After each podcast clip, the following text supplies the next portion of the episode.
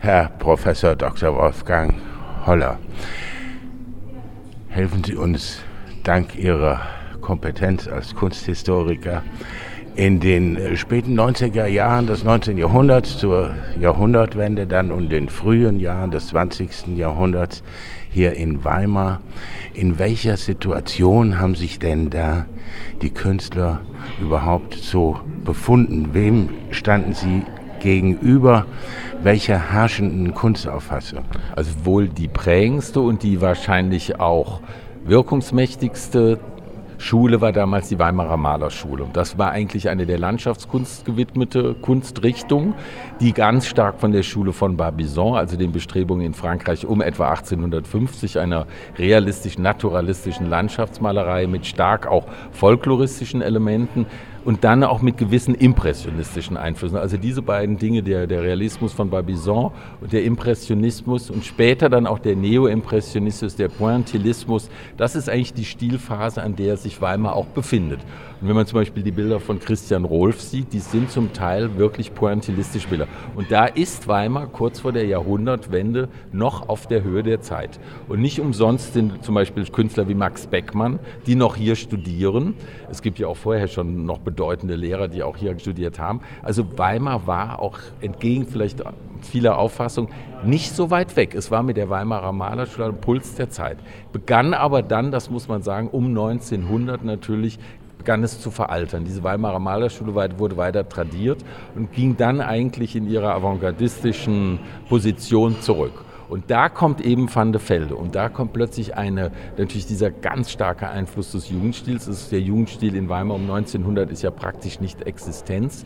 Mit dieser Haltung eines gesamtkunstwerklichen Ansatzes, eines Ansatzes der Verbindung der Künste. Denn Sie müssen sich immer vorstellen, um 1900 ist die Zeit der Krise der Malerei. Da fängt an, fängt, die, die Malerei war eigentlich das höchste Gut, die höchste Gattung. Und alle haben gemalt und da drin musste man sich verwirklichen. Und mit Van de Velde beginnt es, als ist ein Protagonist, beginnt es sehr zu kriseln. Und man sieht plötzlich, dass das Kunstgewerbe eben auch was kann. Die, die Auflösung der Gattungen beginnt da eigentlich schon. Und ich glaube, da ist Van de Velde hier, wenn ich jetzt das mal kunsthistorisch sagen darf, an einem sehr kritischen Punkt. Das hat man einfach nicht vertragen. Man hat einfach noch diesen Gedanken des Tafelbildes immer weitergetragen und dass einer hingeht und sagt, ein Haus ist eigentlich wie ein Organ, ein organischer Körper, in dem alles auseinanderwächst, alles sich entwickelt. Das war schon recht äh, modern und revolutionär. Und ich glaube, da steckt vieles von diesen kritischen Momenten. Also Jugendstil ist ja in dem Sinne gar nicht so exakt definiert in der Kunst. Es ist ja oft auch so eine Art Eklektizismus oder es ist eine ähm, manierierte Überhöhung von bestimmten Fertigkeiten. Wie würden Sie da Van der Velde einordnen? Weil er hat ja schon sehr früh so eine eigene Nüchternheit ja. in seinem Werk. Er ist natürlich ohne Zweifel einer der Hauptprotagonisten des Jugendstils, das ist keine Frage. Also er hat mit vielem, was er schon in den frühen 90er Jahren auch begonnen hat, diesen Weg bereitet. Ich meine, da gibt es natürlich auch Beziehungen, also man muss sagen, er war ja sehr Frankreich orientiert auch, England und Frankreich. Also er hat in Frankreich studiert, er kannte natürlich Toulouse-Lautrec, er kannte natürlich was ganz Wesentliches, die ganzen japonistischen Bestrebungen vor 1900. Der Japonismus, der eine ganz wichtige Voraussetzung ist auch für den Jugendstil mit der Flächigkeit, mit den angeschnittenen Darstellungen, mit der Schönlinigkeit, mit den Farbstellungen.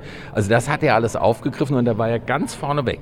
Und zwar in Belgien sicherlich einer der progressivsten. Also man darf schon sagen, mit seinen Spitzenleistungen vor 1900 bis ganz früh, ich meine, das Nietzsche-Archiv gehört ja nicht mehr dazu, ist er ein Hauptkünstler des Jugendstils. Aber wenn Sie das Nietzsche-Archiv sehen, was dann schon 1902 entstanden ist von Frau Förster Nietzsche über den Grafen Kessler ja initiiert, sehen Sie, dass genau das eintritt, was Sie ja auch sagen. Eigentlich ist er auch einer, der sehr nüchtern ist und der sehr auf das Funktionale schaut.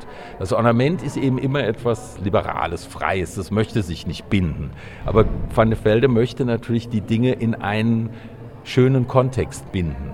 Und da ist eine gewisse Strenge notwendig. Also das ist schon so. Ich würde sagen, er setzt schon zu Zeiten des Jugendstils gibt es Elemente, die auf diese Zeit hinausweisen. Weil er strukturell denkt auch. Und dieses Ornament ist natürlich in dem Sinn keine strukturelle Form. Herr Professor Wolfgang Holler, vielen Dank für das Gespräch. Bitte schön.